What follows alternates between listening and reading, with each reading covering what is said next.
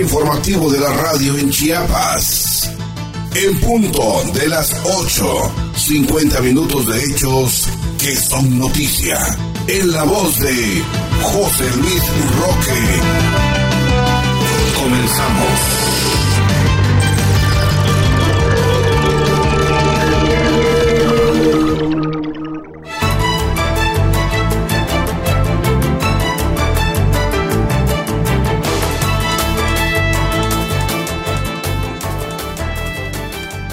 Muy buenos días, ¿qué tal? ¿Cómo está usted? Le saluda José Luis Roque frente a este micrófono junto con el equipo de producción de esta importante emisora. En el ámbito informativo, Andrés Manuel López Obrador y Rutilio Escandón conmemoran el bicentenario de la proclamación de independencia de Chiapas. El presidente Andrés Manuel López Obrador y Rutilio Escandón inauguran la reconversión del Hospital General de Huistla acompaña a Rutilio Escandón al Ejecutivo Federal en supervisión de avances en los programas sociales en Chiapas. En Chiapas hay una sola esperanza, la del porvenir, dice Zoé Robledo, allá en Comitán de Domínguez. Comitán de Domínguez queda plasmada en el billete de Lotería Nacional. Con esto y más aquí en el punto de las 8. Bienvenidos, muy buenos días.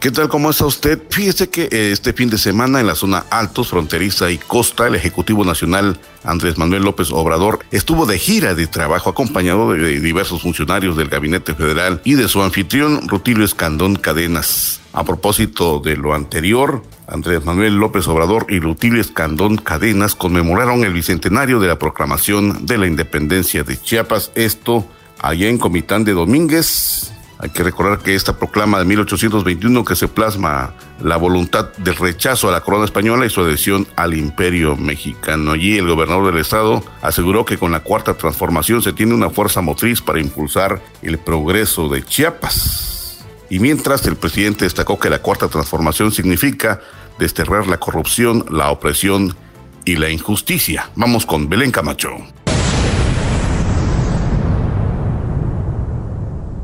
Desde el municipio de Comitán de Domínguez, el presidente de la República Andrés Manuel López Obrador encabezó la conmemoración del bicentenario de la proclamación de independencia de Chiapas de la corona española, donde el gobernador Rutilio Escandón Cadenas expresó que rememorar esta emancipación y el honor histórico de Fray Matías de Córdoba lleva a refrendar el compromiso de romper las cadenas de injusticia, desigualdad y discriminación. En este sentido, el mandatario estatal aseguró que hoy en el Estado y en el país se cambió de una política de poder a una de servir con la cuarta transformación de la vida pública. Tenemos una fuerza motriz para impulsar el progreso de Chiapas. Con las políticas públicas del presidente López Obrador, vemos una auténtica solidaridad por la entidad, que despertó el entusiasmo del pueblo con apoyos sociales e inversiones sin precedentes como la del tren Maya, que, con inversión e infraestructura, ya trae desarrollo para el sureste, al apuntar que Chiapas se ha enfrentado a embates de fenómenos naturales, injusticias y pandemias, pero que es un pueblo resiliente, que en solidaridad supera las adversidades. Escandón Cadenas destacó que su majestuosidad no está eclipsada, sino que está viva en sus pueblos que dan identidad y cultura, así como en su tierra fértil, donde fluyen los ríos más caudalosos de México, el Usumacinta y el poderoso Grijalba, generador de energía para la nación. A su vez, el presidente López Obrador aseveró que la conmemoración de este acto histórico que forma parte de las tres grandes transformaciones políticas consumadas en el país invoca también la lección de dignidad que dejó el prócer chiapaneco Belisario Domínguez Palencia por sus ideas y principios, al tiempo de subrayar que bajo esta premisa se construye la cuarta transformación que significa desterrar la corrupción, la opresión y la injusticia,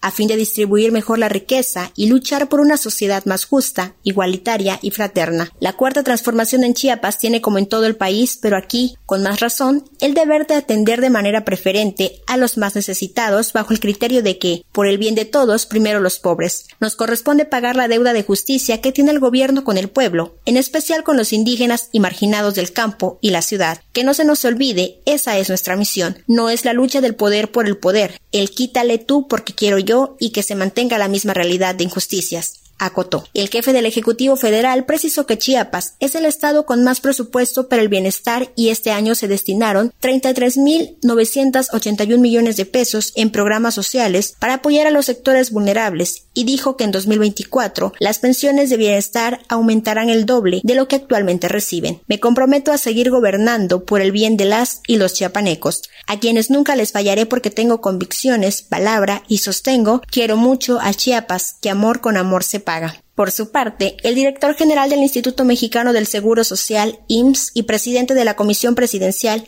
para la conmemoración de hechos, procesos y personajes históricos de México, Zoé Robledo señaló que Chiapas vive hoy a tiempo el tiempo. De la cuarta transformación, hay gobiernos que entienden, conocen y sienten la historia de la entidad y sus penas. Mencionó que en la firma del acta de independencia de Comitán se configura con lo que en ese momento Jan de Vos llamó el sentimiento chiapaneco, la búsqueda de una entidad común dentro de nuestra diversidad, una incontenible tendencia a la libertad y la vida dentro de un delicado equilibrio. Afirmó que en esta patria nueva que en un mes cumplirá 200 años, Chiapas se siente más México que nunca y en el nuevo sentimiento chiapaneco hay una sed insaciable de nuevos horizontes y una sola esperanza, la esperanza en el porvenir. Resaltó que en Chiapas ocurrieron importantes sucesos como la participación del batallón de Chiapas en la batalla de Puebla, Ángel Albino Corso hizo realidad las leyes de reforma de Benito Juárez o la historia de las sufragistas chiapanecas, la maestra Fidelia Brindis, primera mujer en dirigir un periódico, y la enfermera Florinda Lazo, primera diputada en la historia del Congreso de Chiapas. Luego de hacer una remembranza sobre este acto histórico que plasma la voluntad del rechazo a la corona española y su adhesión al imperio mexicano, el coordinador de Memoria Histórica y Cultural, Eduardo Villegas Mejías, sostuvo que esta proclama de 1821 no fue una independencia de papel, marcó el inicio del primer proceso de transformación de la vida pública del país y la búsqueda de justicia social. Se dieron los primeros pasos hacia la libertad y a 200 años de distancia reconocemos este gran acierto. Gracias, Comitán. Tras resaltar que Comitán de Domínguez ha sido semillero de hombres y mujeres próceres y tierra de actos trascendentales para la historia de Chiapas y de México, el alcalde, Emanuel Cordero Sánchez, reconoció el trabajo comprometido y sensible que de manera conjunta realizan el presidente López Obrador y el gobernador Rutilio Escandón Cadenas para avanzar con pasos gigantes hacia la transformación de Chiapas y de México. Asistieron los titulares del Poder Judicial del Estado, Juan Oscar Trinidad Palacios, y del Poder Legislativo del Estado, José Antonio García Macías, el embajador de México en Guatemala, Romeo Ruiz Armento, el comandante de la 31 Zona Militar, Gilberto Martínez Martínez, el exgobernador de Chiapas, Jorge de la Vega Domínguez, el magistrado Plácido Morales Vázquez, así como funcionarios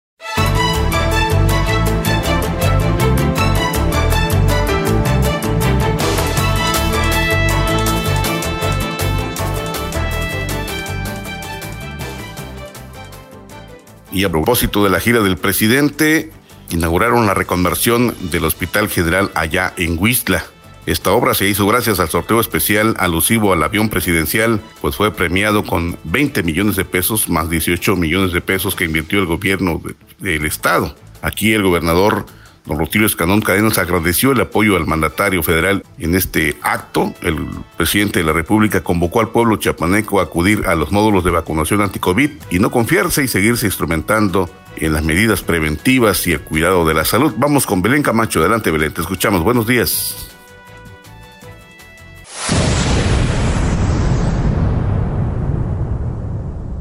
Al inaugurar junto al presidente de la República, Andrés Manuel López Obrador, la reconversión del Hospital General de Huixtla, el gobernador Rutilio Escando Cadenas agradeció el apoyo del mandatario federal y su estrategia para que la salud sea lo que es, un derecho humano, lo que aseguró motiva a seguir adelante con la reconversión de espacios de salud. Señaló que en este nosocomio que atenderá a aproximadamente 60.000 personas había sido solicitado durante mucho tiempo y se hizo realidad gracias al sorteo especial 235 de la Lotería Nacional, alusivo al avión presidencial, pues fue premiado con 20 millones de pesos, más de 18 millones que invirtió el gobierno del estado con las economías y ahorros que se generan y se aprovechan para hacer hacer este tipo de obras que además de mejorar los servicios médicos generan empleos. Estamos trabajando como lo prometimos, sacando adelante esta necesidad urgente, imperante de atender la salud, dijo Escandón Cadenas, al tiempo de reconocer el respaldo que el presidente López Obrador otorga a la entidad para que las vacunas anti-COVID-19 no hagan falta y pese a que Chiapas se tenía un rezago en la vacunación, hoy se ha avanzado y casi se llega al 50% de cobertura, lo que permite al Estado estar mejor preparado. En este sentido, subrayó que la Secretaría de Salud está muy cercana a la Secretaría de Educación y Chiapas está listo para que las 19.000 escuelas de enseñanza básica y media superior para reiniciar las clases presenciales. Así que explicó se empezará con 10.000 en las comunidades, en escuelas rurales y que tienen menos de 100 estudiantes y se continuará de manera escalonada hasta cubrir las 19.000. Por su parte, el presidente de México se mostró satisfecho al constatar los avances en Chiapas en materia de salud, sobre todo en el fortalecimiento de su infraestructura, como este hospital que cuenta con equipamiento de alta tecnología, personal médico especializado e instalaciones dignas y apropiadas para brindar una atención de segundo nivel a los pacientes, en especial quienes viven en las comunidades marginadas. Entre los propósitos del Plan Nacional de Salud está tener toda la infraestructura que se requiere, personal y medicamentos suficientes, a fin de garantizar no solo atención médica y tratamiento gratuitos, sino el derecho del pueblo a la salud, la cual antes era letra muerta. Hoy, nada de seguro popular ni de cuadro básico. El compromiso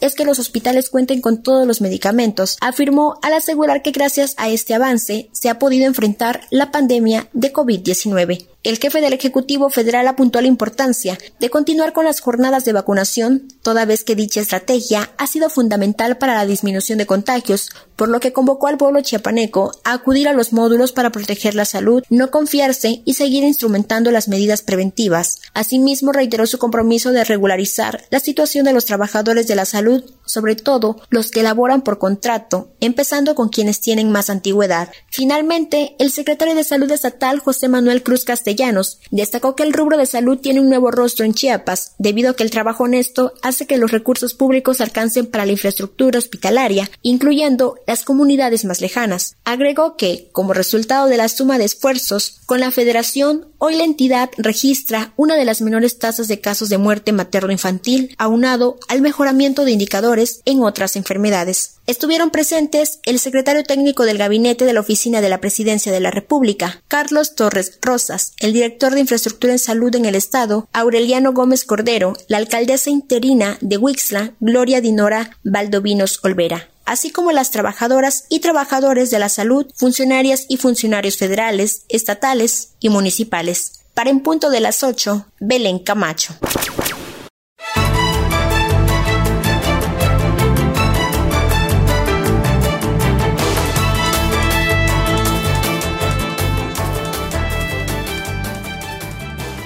Y en esta misma línea, permítame usted comentarle que eh, el gobernador del estado acompañó al presidente de México en supervisión de avances de los programas sociales en Chiapas.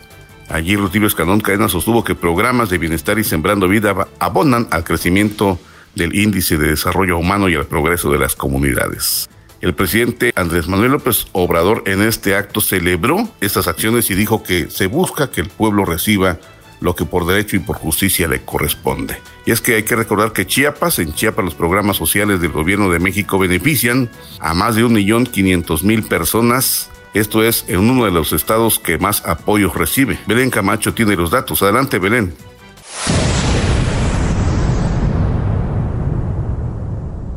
Durante la supervisión de los avances de los programas para el bienestar y sembrando vida en Chiapas que encabezó el presidente de la República, Andrés Manuel López Obrador, el gobernador Rutilio Escandón Cadena sostuvo que estos apoyos sociales han permitido establecer espacios dignos para que la gente pueda vivir mejor, pues abonan al crecimiento del índice del desarrollo humano y dan posibilidad de contribuir a la igualdad, el progreso y la prosperidad de los pueblos y comunidades de Chiapas y de México. Desde el municipio de Motocintla, el gobernador reconoció la visión de impulsar la gran reforma que permite permitió elevar a rango constitucional el derecho a la pensión para la población adulta mayor, a las personas con discapacidad y las becas educativas para la niñez y la juventud, al tiempo de resaltar la convicción del presidente López Obrador, quien nunca claudicó en su lucha de gobernar a México de la forma en que los más olvidados se lo habían solicitado. Hoy como nunca, Chiapas está recibiendo estos beneficios. En los gobiernos pasados se habían olvidado de la gente, de las comunidades, pueblos y rancherías y de la gente de las zonas urbanas. Nos sentimos felices que después de la tercera transformación enmarcada con la Revolución Mexicana, por fin esté presente y vigente la cuarta transformación de la vida pública del país, encabezada por un hombre patriota que gobierna para todas y todos, pero primero los pobres, apuntó. En su mensaje, desde la Sierra de Chiapas, el presidente López Obrador celebró que estas acciones para transformar la vida pública del país se realicen en todos los pueblos, pero principalmente en las regiones más pobres y abandonadas, porque lo que se busca es cambiar de raíz las cosas y arrancar la corrupción en México para que el pueblo reciba lo que por derecho y justicia le corresponde. Luego de mencionar que se va hacia adelante con estos programas y que se deben dejar bien consolidados no solo hasta 2024, sino a finales de este año, el mandatario federal pidió a las y los servidores públicos no burocratizarlos, por el contrario, servir con amor a la gente. Asimismo refirió que para fortalecerlos es fundamental terminar de construir las sucursales del Banco de Bienestar de las cuales habrá 199 en Chiapas, así como contar con Internet en todo el territorio nacional. Además de ser profundamente humanos, es lo que nos vincula con el pueblo. Si no existieran estos programas, no resistiríamos los embates del conservadurismo. Ya nos tendrían aplastados, pero como tenemos el respaldo de la gente, no van a poder derrotar al movimiento de la transformación en México porque no lo olvida el pueblo y le tiene confianza, enfatizó. En su intervención, el secretario de Bienestar Javier May Rodríguez informó que en este año el programa Sembrando Vida tiene un presupuesto de 29 mil millones de pesos, lo que garantiza su fortalecimiento en Chiapas. Precisó llega a 3.298 localidades,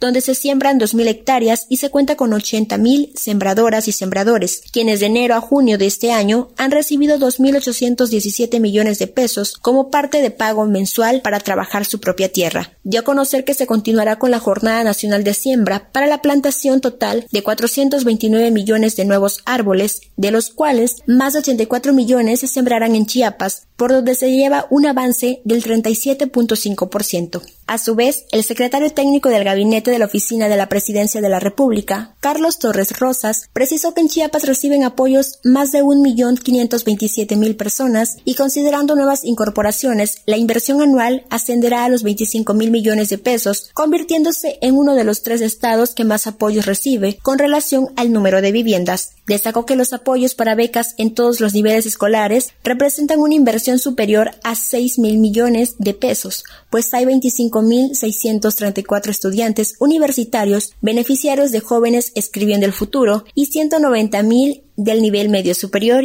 y más de 455 mil familias con hijas e hijos cursando el nivel básico. El funcionario federal señaló que el programa La Escuela es Nuestra ha otorgado recursos a 104 escuelas en Motocintla y más de 8 mil 260 en el estado y explicó que con la finalidad de mejorar las instalaciones para el regreso a clases, la meta es incorporar a 2.000 escuelas adicionales. Asimismo, detalló que con el programa Producción para el Bienestar se apoya a 321.000 pequeños y medianos productores y con Bien Pesca se beneficia a más de 12.500 pescadores, entre otros programas. Al exponer los avances de la pensión del bienestar para personas adultas mayores en el país, que actualmente apoya a 8 millones de personas, la subsecretaria de Bienestar, Adriana Montiel Reyes, indicó que a través de esta iniciativa, en 2021 se han logrado incorporar a 730 mil nuevos beneficiarios. En Chiapas, dijo, un total de 297.835 personas adultas mayores y 58.523 personas con discapacidad reciben este apoyo, destinando 1.128 millones de pesos de forma bimestral para el bienestar de más de 350 mil familias. Estuvieron presentes el subsecretario de Inclusión Productiva y Desarrollo Rural de la Secretaría de Bienestar, Hugo Raúl Paulín Hernández, el subsecretario de Empleo y Productividad Laboral de la Secretaría del Trabajo y Previsión Social, Marat Baruch Bolaños López, el coordinador nacional de becas para el bienestar Benito Juárez, Abraham Vázquez, la directora general del programa La Escuela es Nuestra, Pamela López Ruiz, el alcalde de Motocintla, Jorge Velázquez Robledo, así como beneficiarias y beneficiarios. Para en punto de las 8, Belén Camacho.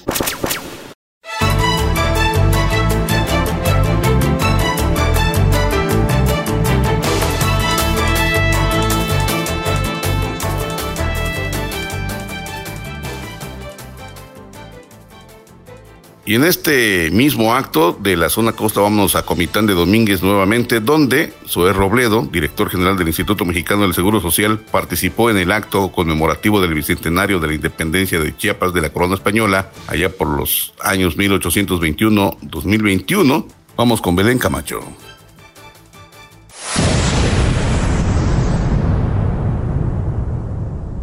El director general del Instituto Mexicano del Seguro Social, IMSS, y presidente de la Comisión Presidencial para la Conmemoración de Hechos, Procesos y Personajes Históricos de México, Zoé Robledo, participó en el acto conmemorativo del Bicentenario de la Independencia de Chiapas de la Corona Española, 1821-2021, al que acudieron el presidente Andrés Manuel López Obrador y el gobernador Rutilio Escandón Cadenas. En su mensaje durante el acto realizado en el Teatro de la Ciudad, Junchavín, en el municipio de Comitán de Domínguez, Zoé Robledo señaló hoy Chiapas vive a tiempo el tiempo de la cuarta transformación. Tenemos gobiernos que entienden Chiapas, que conocen su historia, que la sienten y que también conocen la historia de sus penas. En el nuevo sentimiento chiapaneco, en esta patria nueva que está por cumplir 200 años, hay una sed insaciable de nuevos horizontes y una sola esperanza, la esperanza en el porvenir. También acudieron a este acto conmemorativo el coordinador de Memoria Histórica y Cultural de México, Eduardo Villegas Mejía, el comandante de la 31 Zona Militar, general de brigada Gilberto Martínez Martínez, el presidente municipal de Comitán, Emanuel Cordero Sánchez, el presidente del Congreso de Chiapas, José Octavio García Macías, y el presidente del Tribunal Superior de Justicia de Chiapas, Juan Oscar Trinidad Palacios. Para en punto de las 8, Belén Camacho.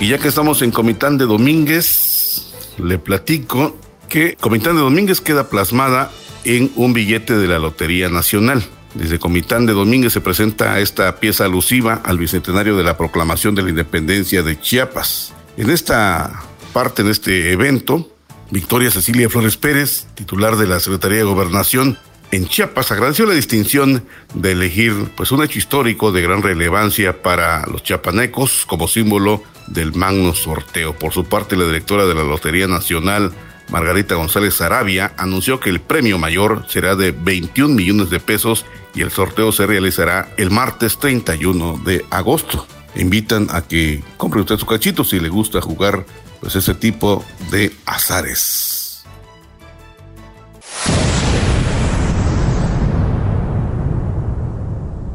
La ciudad de Comitán de Domínguez fue sede de la presentación del billete que la Lotería Nacional imprimió para el sorteo mayor número 3818, que cuenta con una bolsa repartible de 66 millones de pesos. En esta edición del billete se muestran imágenes alusivas al bicentenario de la proclamación de la independencia de Chiapas y el marco para la presentación al público fue el teatro de la ciudad Unchavín. Margarita González Arabia Calderón, directora general de la Lotería Nacional, acompañada de la secretaria general de Gobierno, Victoria Cecilia Flores Pérez, y de del Consejo Estatal para las Culturas y las Artes de Chiapas mostraron por primera vez el billete del sorteo mayor. González Arabia Calderón afirmó que, desde sus inicios, hace 251 años, la institución nace con la función de aportar a la asistencia pública y hoy se sigue manteniendo la consigna, ya que brinda recursos económicos a los programas sociales de gobierno y en esta evolución histórica se convierte en una empresa que genera dinero para el pueblo de México. Anunció que el premio mayor será de 21 millones de pesos en tres series y el sorteo se realizará el martes 31 de agosto a las 20 horas en el edificio El Moro, sede del Salón de Sorteos de la Lotería Nacional. Por su parte, la secretaria general de Gobierno de Chiapas agradeció en nombre del Gobierno del Estado la distinción de que se haya elegido un hecho histórico de gran relevancia para las y los chiapanecos como signo para este magno sorteo. Para el Gobierno de México es de suma importancia rescatar y difundir entre el pueblo mexicano la grandeza de México. Por eso la Coordinación de Memoria Histórica y Cultural de México y la Lotería Nacional llevaron a cabo la presentación del billete de sorteo mayor número 3818 con la imagen de este evento histórico. Ya están disponibles para su adquisición 3.600.000 cachitos en todo el país, a través de los 12.000 puntos de venta. También se pueden adquirir los cachitos electrónicos a través de las plataformas oficiales. Consúltalas en www.lotenal.gov.mx El costo del cachito es de 30 pesos y el de la serie de 600 pesos. Hoy, Lotería Nacional escribe una historia con visión social en cada juego y sorteo. Brinda a las mexicanas y mexicanos un instante de suerte y de esperanza, pero también un compromiso con nuestro país. Si juegas, gana México. Para en punto de las 8, Belén Camacho.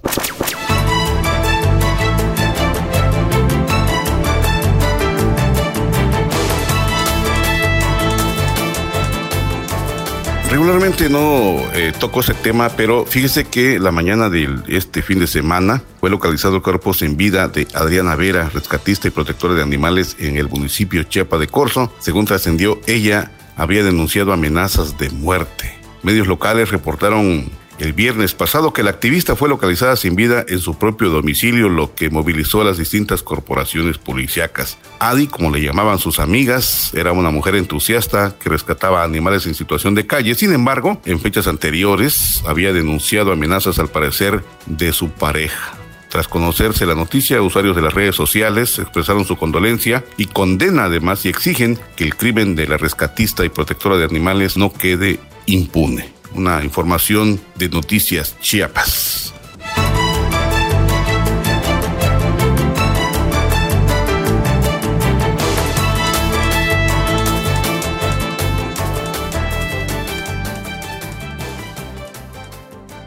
Continuando con los aspectos informativos, fíjese que de acuerdo al evento celebrado ya en Comitán de Domínguez, de acuerdo a la nota de David Morales, allá en Comitán, el reconocido comiteco, poeta, narrador y ensayista, don Oscar Bonifaz Caballero. Recibió la medalla y reconocimiento como artista del Bicentenario. Don Oscar Bonifaz Caballero. Él nació el 4 de septiembre de 1925 y actualmente es, es distinguido comiteco, el cual tiene una edad de 96 años y por la pandemia del COVID no asistió a la entrega de reconocimientos otorgados por el Bicentenario de Chiapas Asociación Civil que preside Roberto Ramos Maza. En este evento se llevó a cabo el pasado viernes con la presencia de autoridades locales que reunió a varios artistas, promotores de la cultura allá en Comitán de Domínguez. Y precisamente para Óscar Bonifaz Caballero este reconocimiento le sorprendió, ya que a él siempre le gusta asistir a los eventos, pero por su edad su familia lo tiene aislado en su domicilio como prevención por la pandemia.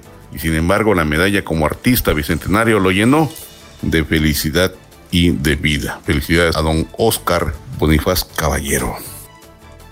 Y cambiando de tema, hay un nuevo alcalde sustituto en el municipio San Juan Chamula que le otorgó el poder el Congreso del Estado de Chiapas. De eso nos informa Abraham Cruz. Adelante, Abraham. Buenos días.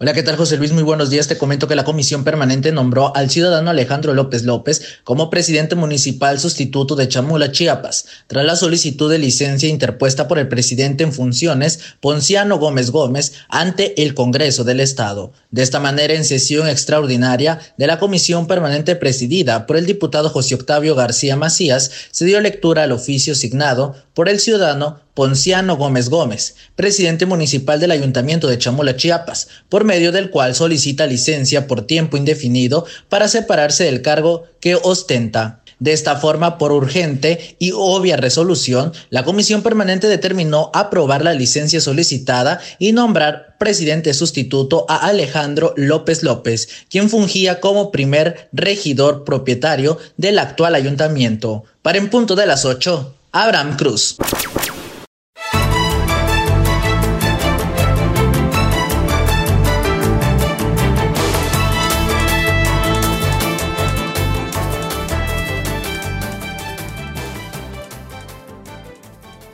En otro orden de cosas, fíjese usted que mientras que el grupo de profesores que se manifestaron frente a la unidad el día viernes pasado en la que estaba el presidente de México, ante la unidad motorizada, pues según la nota de Isaín Mandujano, ahora argumentan negar haber retenido al Ejecutivo Federal don Andrés Manuel López Obrador, y sino por el contrario, dicen que él se quedó como un plan de provocación, haga usted el favor. Y mientras estos tratan de justificar su acción, diputados electos de Morena, diputados federales por Chiapas, exhortaron a los integrantes de la Coordinadora Nacional de Trabajadores de la Educación, la CENTE, a optar por el diálogo y no implementar acciones como el bloqueo del paso al presidente Andrés Manuel López Obrador, quien se dirigía a su conferencia matutina que se realizaría el viernes pasado aquí en Tuxtla Gutiérrez precisamente. De esto nos informa nuestro compañero Abraham Cruz. Adelante, Abraham.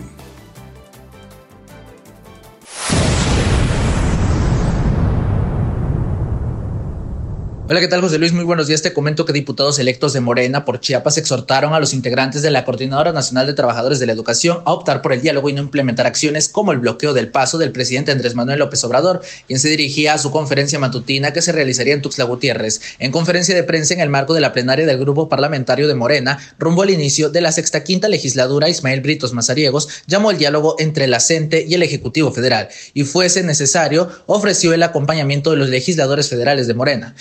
Bien que no se trata de una mayoría, pero también para la minoría, mientras siempre esté el diálogo abierto. Ha estado abierto en el estado de Chiapas. Acordemos que el propio presidente apoyó que se viniera abajo la llamada reforma educativa pero que siempre sea el diálogo el instrumento que utilicemos para entendernos y que esto pues no vuelva a ocurrir, solicitó el legislador. Adriana Bustamante Castellanos señaló que Chiapas acepta al presidente de la República, ya que ello es bueno, lo que se vio reflejado en las últimas elecciones donde la mayoría de los diputados federales electos son de Morena ha sido un presidente presente en Chiapas y el trabajo que se está haciendo es en favor del sureste y de todo México, dijo.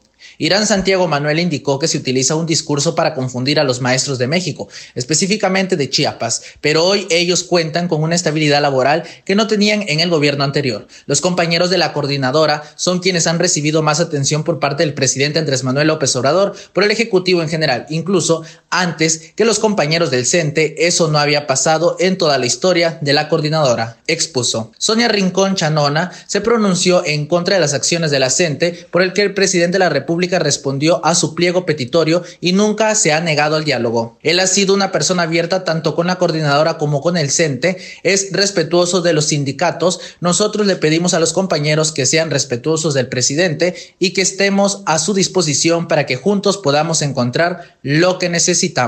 Con la fuente de Notilegis para en punto de las 8, Abraham Cruz.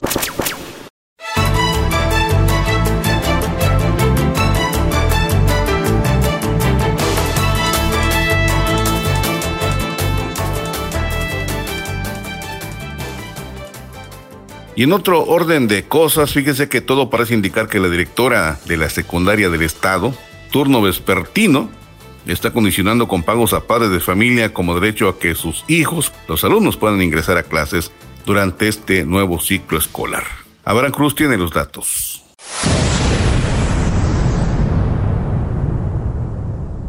Hola, ¿qué tal José Luis? Te comento que a solo un día de que inicie el ciclo escolar, la directora del turno vespertino de la Escuela Secundaria del Estado, Josefa Eloína Ocampo Santiago, condicionó el pago de las cuotas voluntarias de padres de familia para poder inscribir a los alumnos. Y es que los padres de familia manifestaron que se había acordado una cuota de 500 pesos. Sin embargo, la directora de la S exigió el pago de 1.500 pesos por alumno. Quien no presente el comprobante del banco por dicha cantidad no podrá inscribir a su hijo. Lo anterior ha hecho que los padres de familia se manifiesten enojados en las instalaciones de dicha institución, señalando que están incumpliendo con lo acordado y no con lo, que la directora había dicho. Además de que el pago no debe de ser un condicionamiento para la inscripción de sus hijos. Para presionar a la directora, los padres de familia hace unos días cerraron los portones de la escuela con los profesores adentro y advirtieron que no los dejarían salir hasta que se cumpla lo acordado.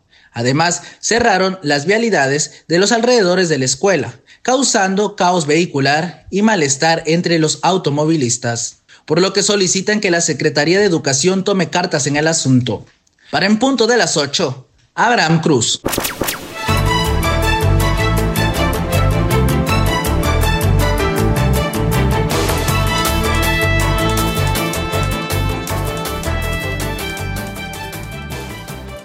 Y en la línea educativa, fíjese que el directivo del Tecnológico Regional con sede en Tusta Gutiérrez anunció que cumplieron con la auditoría interna y alcanzaron evaluaciones satisfactorias en sus procesos administrativos. Ya tienen el reconocimiento de los llamados ISO. Vamos con Abraham Cruz.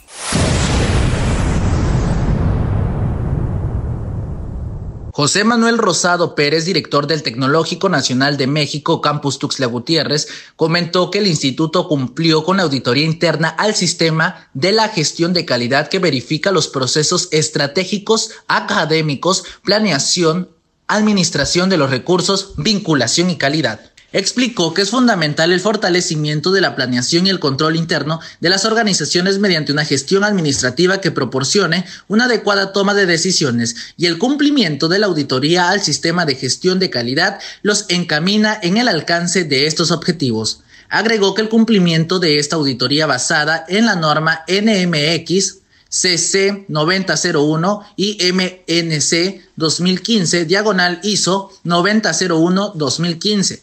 Es importante considerando el entorno global actual que se vive en las organizaciones que implica la inclusión de nuevos y mejores sistemas de operaciones administrativas. El director detalló que el proceso de auditoría inició el 23 de agosto y concluyó el miércoles 25 de agosto. El alcance abarca desde la inscripción de los estudiantes hasta la presentación del acto protocolario de la titulación integral de la licenciatura. El equipo auditor tiene el objetivo de revisar la estructura, lineamientos, reglamentos, políticas y procedimientos de los procesos estratégicos auditados y de confirmar que estos dan conformabilidad a los requerimientos de la norma ISO 9001-2015. Todo ello con la finalidad de fortalecer el reconocimiento y la confianza en la calidad del servicio educativo que oferta el tecnológico de Tuxtla.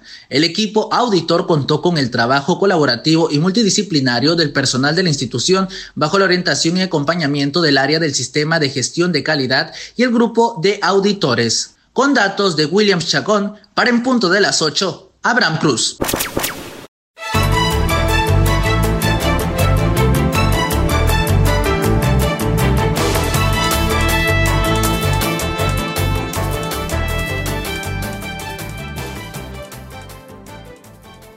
Y de Tuxtla Gutiérrez vamos a Panteló, donde fíjese que después de varios días de ser expulsados de su comunidad, este fin de semana retornaron a sus hogares 73 familias desplazadas de Panteló. De esto nos informa Abraham Cruz.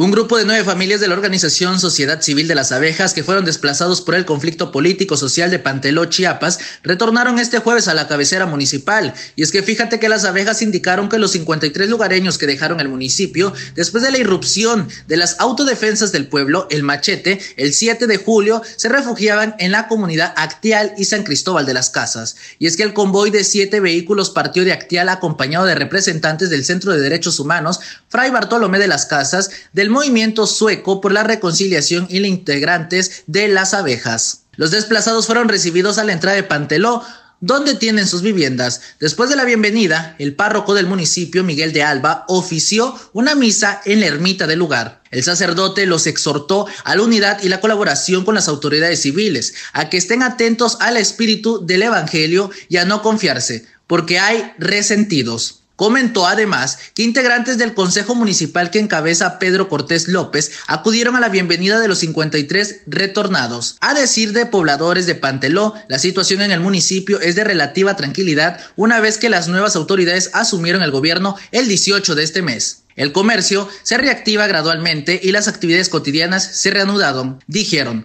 con fuentes de El Universal para en punto de las 8, Abraham Cruz.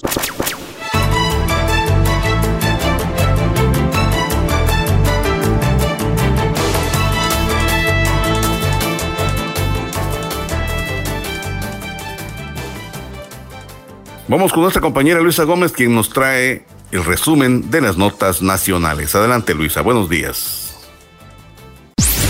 Primer plano, los más sobresalientes de México. En Tapachula de Córdoba y Ordóñez, una caravana integrada por migrantes y en su mayoría haitianos, a la que se sumaron venezolanos y en la que estaban familias completas con menores de edad, salió este sábado, ante el retraso en los trámites en la Comisión Mexicana de Ayuda a Refugiados. La Comisión Nacional del Agua, CONAGUA, informó que a las 19 horas, tiempo del centro de México, el centro del huracán Nora de categoría 1 tocó tierra en las inmediaciones de Tomaltlán, municipio de Jalisco.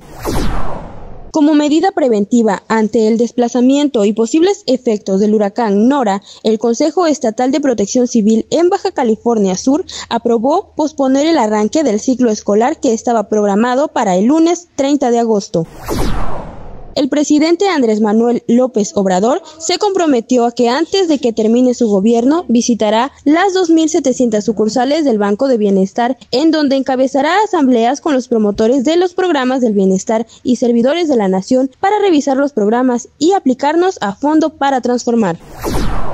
Oaxaca de Juárez, este jueves 28 de agosto se conmemora el Día Mundial del Síndrome de Turner, un trastorno genético originado por una alteración del cromosoma sexual X. En Oaxaca se detectan tres casos por año. De forma general, el padecimiento afecta a una de cada 2.500 mujeres y de no ser detectado oportunamente repercute en el crecimiento de las niñas, además de desarrollar en lo posterior otros problemas de salud. En este sentido, desde los servicios de salud de Oaxaca se busca informar y sensibilizar sobre la existencia de este síndrome para promover un diagnóstico oportuno y con ello evitar complicaciones en quien lo padece. Para en punto de las 8, Luisa Gómez.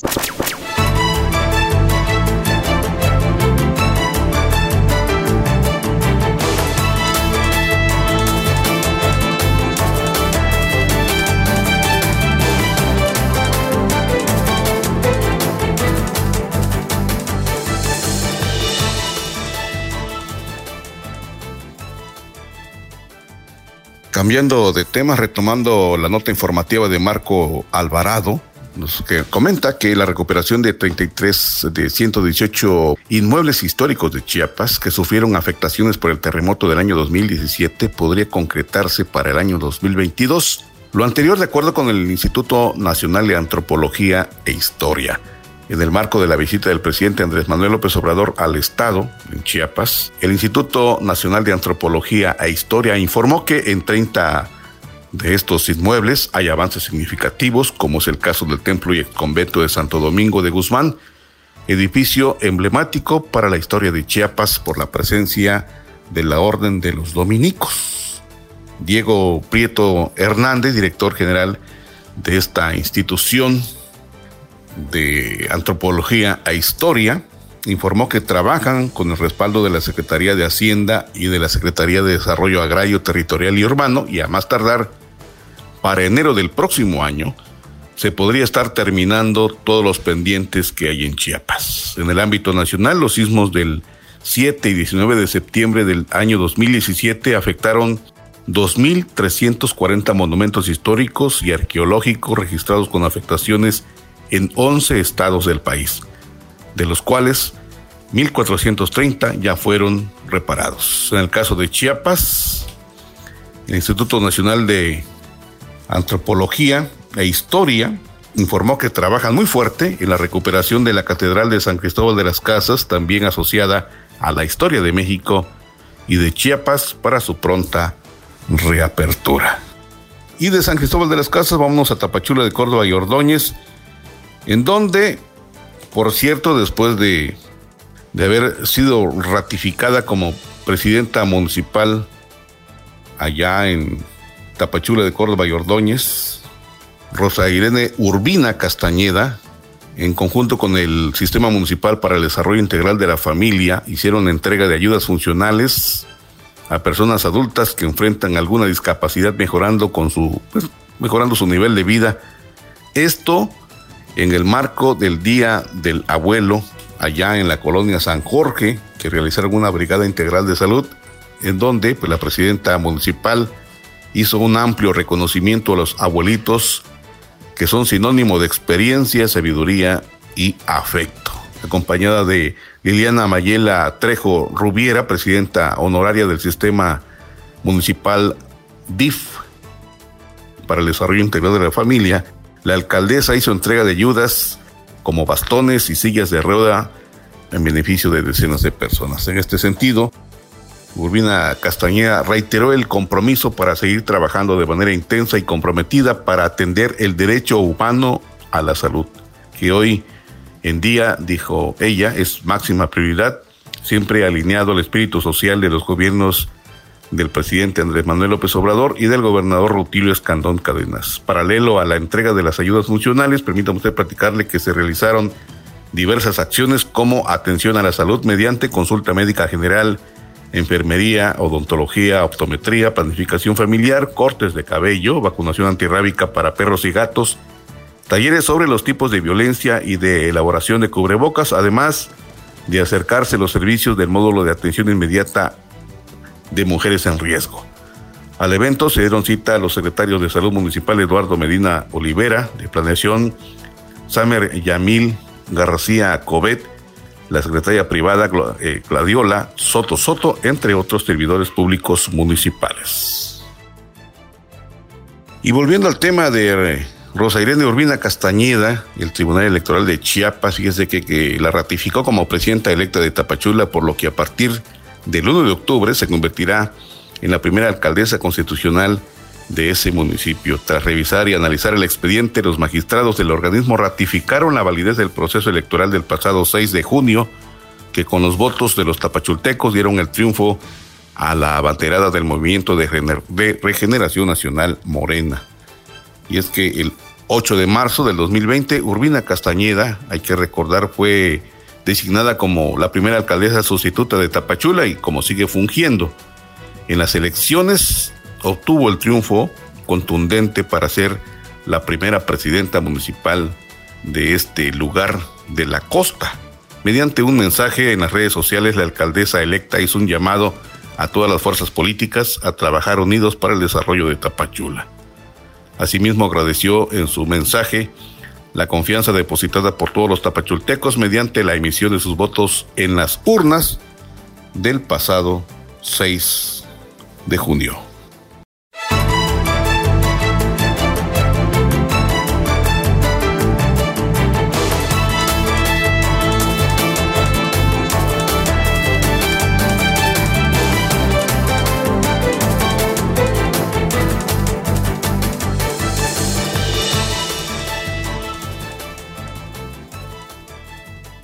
Ya encaminados en este aspecto informativo del resumen, vamos con el concierto internacional. Luisa Gómez tiene los datos. Vamos, adelante Luisa.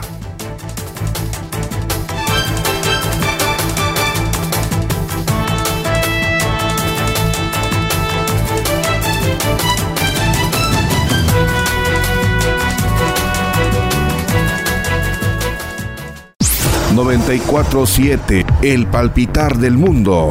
...en la radio...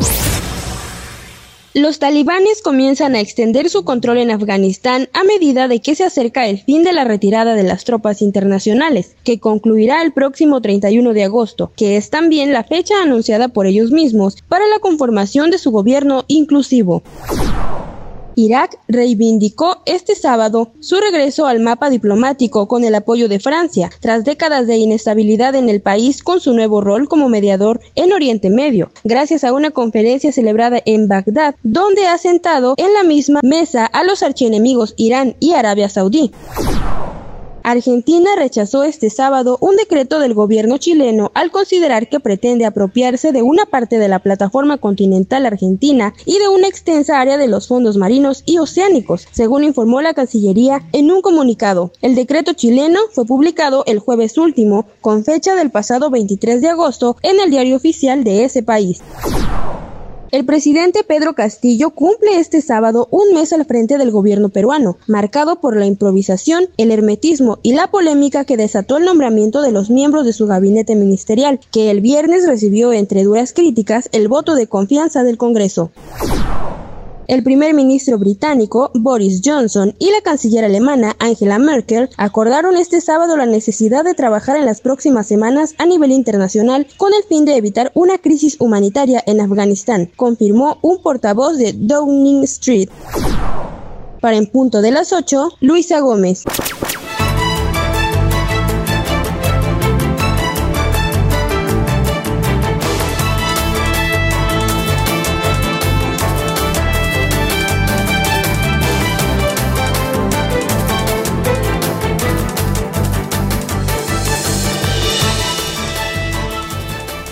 Y en aspectos nacionales, fíjese que resulta que ya quedó plenamente establecido en la ley que los adolescentes trans de 12 años en adelante pueden modificar su acta de nacimiento ante el registro civil. Esto de acuerdo a la publicación de la Gaceta Oficial allá en la Ciudad de México y el acuerdo por el que se emiten los lineamientos para garantizar los derechos humanos en el procedimiento administrativo de reconocimiento de identidad de género en la Ciudad de México de las personas adolescentes.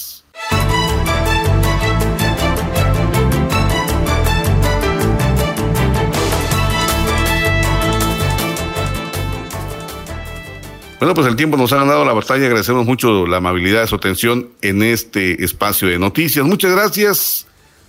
Nos escuchamos el próximo fin de semana a partir de las 8 de la mañana. José Luis Roque le desea un excelente domingo. Hasta la próxima.